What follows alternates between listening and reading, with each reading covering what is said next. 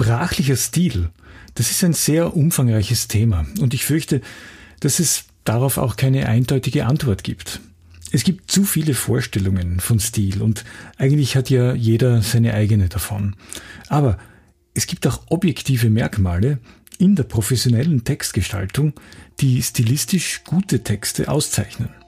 Wer sich daran orientiert, kann eigentlich nichts falsch machen. Stay tuned. Buchstaben und Business.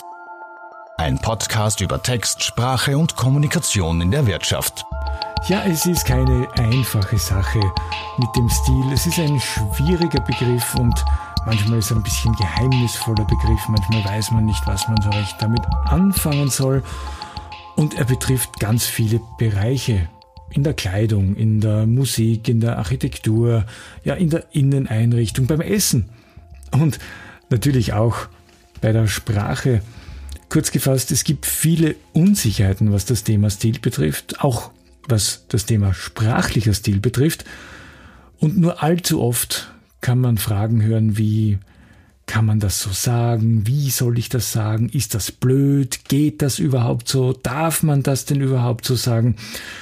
Und dergleichen mehr. Und diese Fragen versuche ich in dieser Folge ein bisschen zu beantworten und Licht ins Dickicht zu bringen. Ich bin Stefan Schwar, ich bin Texter und ich bin Lektor und ich vermittle alle möglichen Inhalte rund um die Themen Text, Sprache und Kommunikation und wie man damit in der Wirtschaft erfolgreich ist. Sehr oft hört man, wenn es um das Thema Stil geht, man hat ihn oder man hat ihn nicht. Und selbst hat man ihn natürlich immer, den Stil. Und der eigene Stil ist natürlich auch immer der Stil, egal in welchem Bereich und um was es geht. Und einer der schlimmsten Vorwürfe, die man jemanden direkt oder um drei Ecken herum machen kann, ist ja eigentlich der Vorwurf der Stillosigkeit. Boah, derjenige oder diejenige, der hat überhaupt keinen Stil, der, wie der oder die sich anzieht und überhaupt die Musik, die er oder sie hört und wie es zu Hause ausschaut. Also Stillosigkeit, das kann schon ganz schön verletzend werden und das ist natürlich auch bei sprachlichen Dingen der Fall, wenn es um diese stilistischen Eigenheiten geht. Man findet überall und immer wieder Texte auch über Stil, über stilistische Eigenheiten. In, das gibt's in den Tageszeitungen. Da gibt's dann Kolumnen, ganze Klassen, ja ganze Serien über Stil. Aus denen entstehen dann sogar ganze Bücher. Man denke an das berühmte Buch von Bastian Sick, der Dativ ist dem Genitiv sein Tod, wo er sich über lange Zeit hinweg mit dem Thema Stil beschäftigt hat und das dann zu einem Buch verarbeitet hat. Und auch in Online-Foren gibt's abseits der inhaltlichen Diskussionen dann immer auch so den einen oder anderen stilistischen Seitenhieb auf das, was der eine oder die andere Mitdiskutierende im Forum geschrieben hat. Und da können sich die Menschen schon ganz schön aufregen über Stil oder meistens über fehlenden Stil oder das, was man halt für fehlenden Stil hält. Kurzum, es ist ein Dilemma. Reden über Stil ist schwierig. Es hat entweder etwas Oberlehrerhaftes oder es ist einfach nur Fahrt. Dabei ist es natürlich schon, schon super, super spannend und sehr, sehr interessant. Und das Spannende beginnt ja bereits beim Begriff selbst. Stil, woher kommt das? Stil kommt aus dem Lateinischen, wie überraschend vom Begriff Stilus. Und das, das Wort bedeutet so viel wie Stängel, Schreibgerät oder Griffel. Und die Verbindung ist wahrscheinlich schon klar oder du siehst schon, worauf ich hinaus will.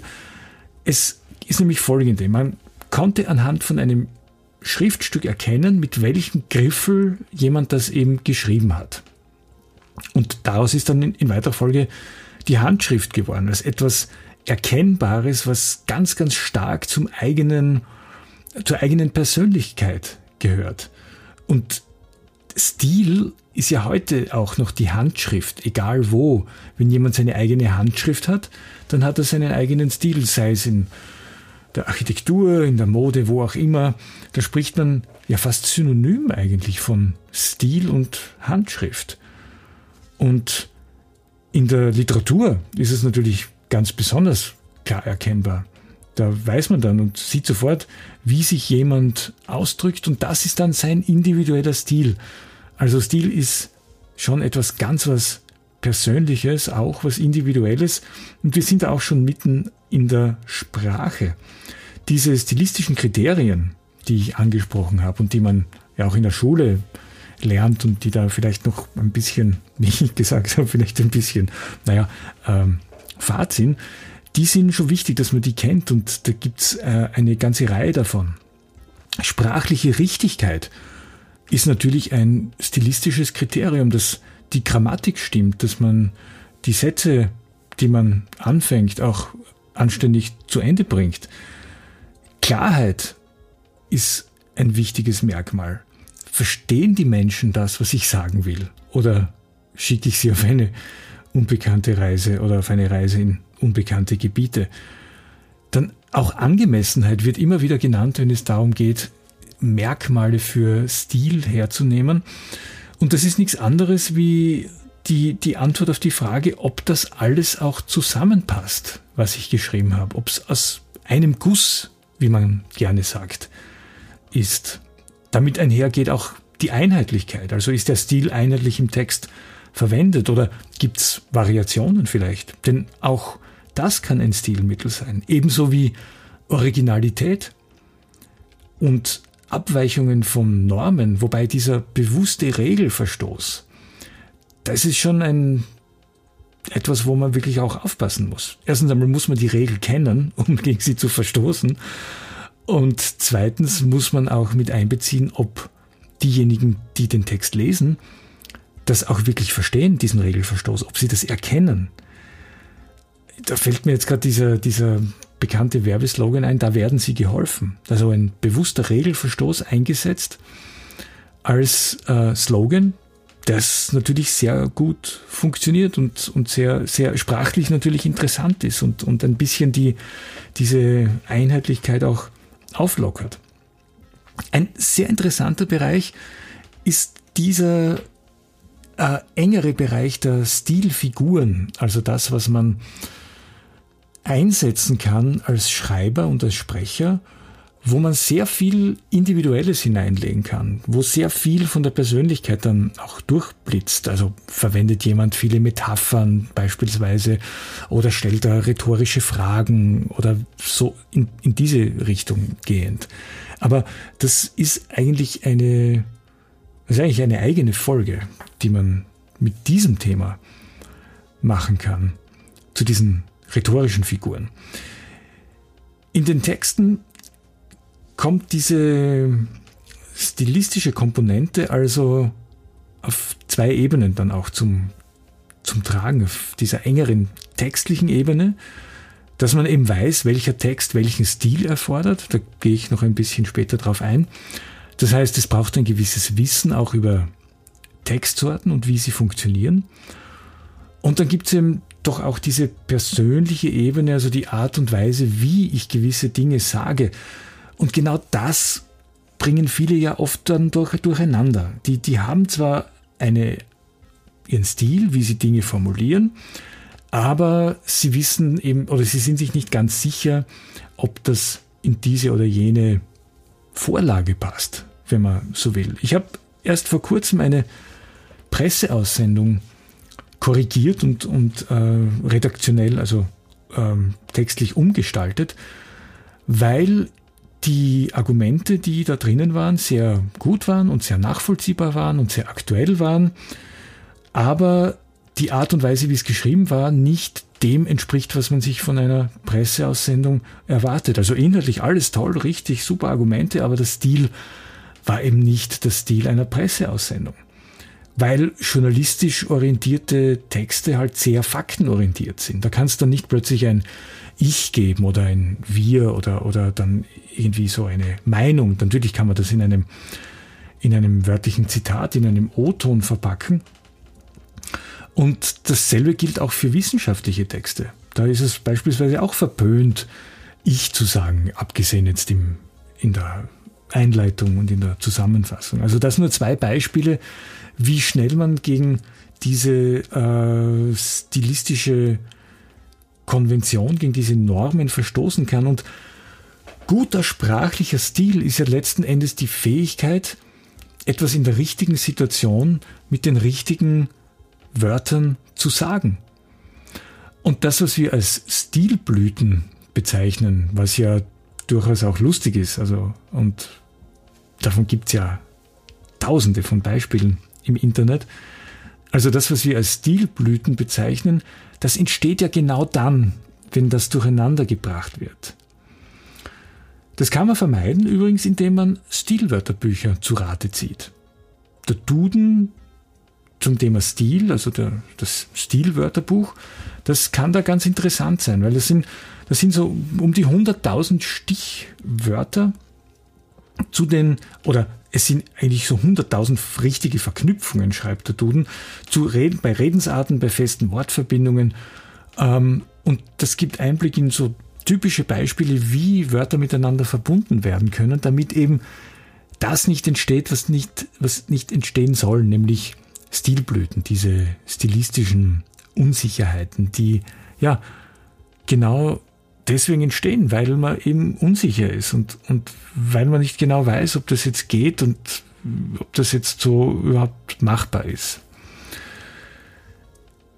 Im Bereich der professionellen Texterstellung steht man klarerweise vor gewissen Begrenzungen, vor Limitierungen. Die herkömmlichen Kategorien von Stilistik, veraltet oder derb oder umgangssprachlich oder familiär oder salopp oder abwertend, ironisch, scherzhaft und wie sie alle heißen mögen. Das ist ja, das ist ja ganz gut, das funktioniert, ähm, äh, funktioniert auch ganz gut. Allerdings haben, hat man in, in professionell eingesetzten Texten ja nicht ganz so viele Freiheiten. Es ist von der Stilistik her durchaus sehr nivelliert. In der Literatur ist das ganz anders. Da gibt es unterschiedliche Möglichkeiten, Dinge zu erzählen, sprachlich wiederzugeben. Und davon lebt die Literatur ja auch, von diesen stilistischen Nuancen. In der wirtschaftlichen, in der professionellen Korrespondenz, in dem, was du und ich beruflich machen, da haben wir eigentlich gar nicht so viele Freiheiten, wie das vielleicht auf den ersten Blick der Fall sein mag und auf den ersten Blick erscheinen mag. Und die, die Frage, die sich dann natürlich aufdrängt, ist die, kann man Stil also doch objektiv beurteilen? Ich meine, jetzt habe ich gerade vorhin gesagt, es ist alles so individuell und es ist alles so persönlich und es ist alles so, ja, es hängt so ab, so viel ab von der Person des Schreibers und des Sprechers. Aber ich denke trotz allem, dass man im professionellen Kontext durchaus Stil objektivieren kann. Und das ist das, was uns zugutekommt dabei und woran man sich ein bisschen orientieren kann, weil eben gewisse Texte gewisse stilistische Anforderungen haben. Die nun bereits öfters zitierte Presseaussendung, die braucht eben den Stil einer Presseaussendung. Das heißt, sehr nüchtern, sehr sachlich, sehr distanziert, sehr genau in den, in den Angaben, keine übertriebene Metaphorik, keine erzählerischen äh, Einsprengsel, genaue Maßangaben, Datumsangaben und so weiter und so fort. Das alles kennzeichnet den Stil einer Presseaussendung. Wenn das nicht gemacht wird, dann merkt man, dass stilistisch irgendwas nicht funktioniert. Anderes Beispiel, ein Radiospot kann keine komplizierten Nebensatzkonstruktionen enthalten, weil das nicht funktioniert, weil das dann nicht verstanden wird und weil der Text viel zu kompliziert wird. Also, wer Texte professionell schreibt, sollte eben diese Merkmale von Texten auch im Hinterkopf haben. Es gibt Textsorten, die sind ein bisschen freier natürlich, das ist klar. Und es gibt ja auch keine oder es ist ja auch sehr oft branchenabhängig, sagen wir mal so. Texte, die, die im Tourismus beispielsweise angesiedelt sind, ja, die können metaphorischer sein, die können blumiger sein, wenn es um die Natur geht, im wahrsten Sinn des Wortes. Und das sind sie auch, ja. Das merkt man dann.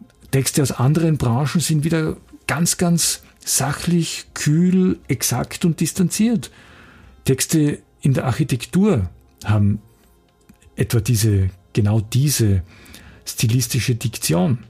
Die sind sehr frei von Metaphern, sondern sehr, sehr schnörkellos. Ja? Und das könnte man noch weiter, denken, auch Texte in der, in der Kosmetik etwa. Ja, die, die klingen natürlich anders als Texte für ein Bauunternehmen. Und das kann man mit den stilistischen Mitteln, die einem zur Verfügung stehen, ja durchaus auch sich widerspiegeln lassen in den eigenen Texten. Stilfehler, um es noch einmal zusammenfassend auch zu sagen, sind also in erster Linie Verstöße gegen Konventionen, die innerhalb von Textsorten gehen. Und die Frage, wie persönlich Stil dann überhaupt sein kann, hm, ja, ist gar nicht so leicht zu beantworten. Natürlich, das mit den Branchen, das kann einen Anhaltspunkt liefern. Und es ist eben auch die Frage, welchen Text du dann eigentlich schreibst. Gerade in persönlicher Kommunikation gibt es, glaube ich, viele Möglichkeiten. In Mails, in, in, in Briefen, also in allem, was sehr direkt ist. Da kann man sehr viel Persönliches auch reinlegen, sehr viel Stilistisches, wenn man die Zeit hat und wenn man die Muße hat. Das ist ganz klar, ja. Ja, wie kann man diesen eigenen Stil nun verbessern? Wie kann man an seinem Stil arbeiten? Die einfachste Übung, um sich stilistisch zu verbessern, das ist Lesen. Lesen hilft wirklich weiter beim eigenen Schreiben. Das ist sehr, sehr gut, weil man das dann wirklich auch umsetzen kann. Es ist auch ein bisschen leichter als beispielsweise in der Musik. Ich glaube, wenn man nur Musik hört, dann wird man trotzdem kein besserer Musiker, da muss man wirklich auch üben. Aber das Üben ist natürlich auch beim Schreiben von Bedeutung. Je mehr man, je mehr man schreibt, desto leichter geht's dann. Aber das Lesen ist schon so eine Initialzündung und das kann eigentlich so ziemlich alles sein. Es muss nicht hohe Literatur sein. Es können Alltagstexte sein im Journalismus und in der Werbung, die man mit einem kritischen Auge, mit einem offenen Auge ansieht, um zu sehen, wie funktionieren diese Texte, wie funktionieren diese Berichte, wie ist dieser Werbetext geschrieben, wie sind sie formuliert und auch was gefällt mir daran und was gefällt mir dann daran nicht. Du kannst auch ganz konkret bei der Wortwahl arbeiten. Ja, passt die Wortwahl, die du verwendest, wirklich zur Textsorte und passt sie zum Thema. Beispiel Tourismus, blumige Sprache, Architektur, sehr sachliche, sehr nüchterne Sprache. Das ist auch wichtig. Und was die Wortwahl betrifft, da ist es extrem wichtig, auch den Wortschatz zu aktivieren, Synonyme zu finden, nicht immer die gleichen Wörter verwenden, denn uns stehen wesentlich mehr Wörter zur Verfügung, als man glauben mag. Der Wortschatz des Deutschen, der umfasst so circa 300.000 bis 500.000 Wörter. Das ist enorm. Und im Durchschnitt benutzen, benutzt ein, ein muttersprachlicher Sprecher 12.000 bis 16.000 Wörter. Verstanden werden aber viel, viel mehr, nämlich 50.000 Wörter. Und das ist der passive Wortschatz. Und ein guter Tipp ist, den passiv den passiven Wortschatz zu aktivieren und zu schauen, dass man diese passiven Wörter irgendwie in den aktiven Wortschatz hinüberbringen kann. Denn dann wird Wortschatz größer und stehen mehr Wörter zur Verfügung. Wir können Dinge treffender, genauer, präziser und mit mehr Begeisterung, mit mehr Emotion, je nachdem, wie halt die jeweilige Gesprächssituation ist, auch sagen. Ein sehr technischer Tipp ist dass man auf die Satzlängen ein bisschen achtet, nicht zu lang wird und nicht zu viele Nebensätze verwendet. Man liest sehr oft ja, dass ein, ein guter Satz so und so viele Zeichen enthält, also maximal so und so viele Zeichen und minimal so und so viele Zeichen. Das ähm, würde ich jetzt nicht wirklich zu einem Kriterium machen. Es gibt schlechte Sätze mit fünf Wörtern und, und geniale Sätze mit 30 Wörtern.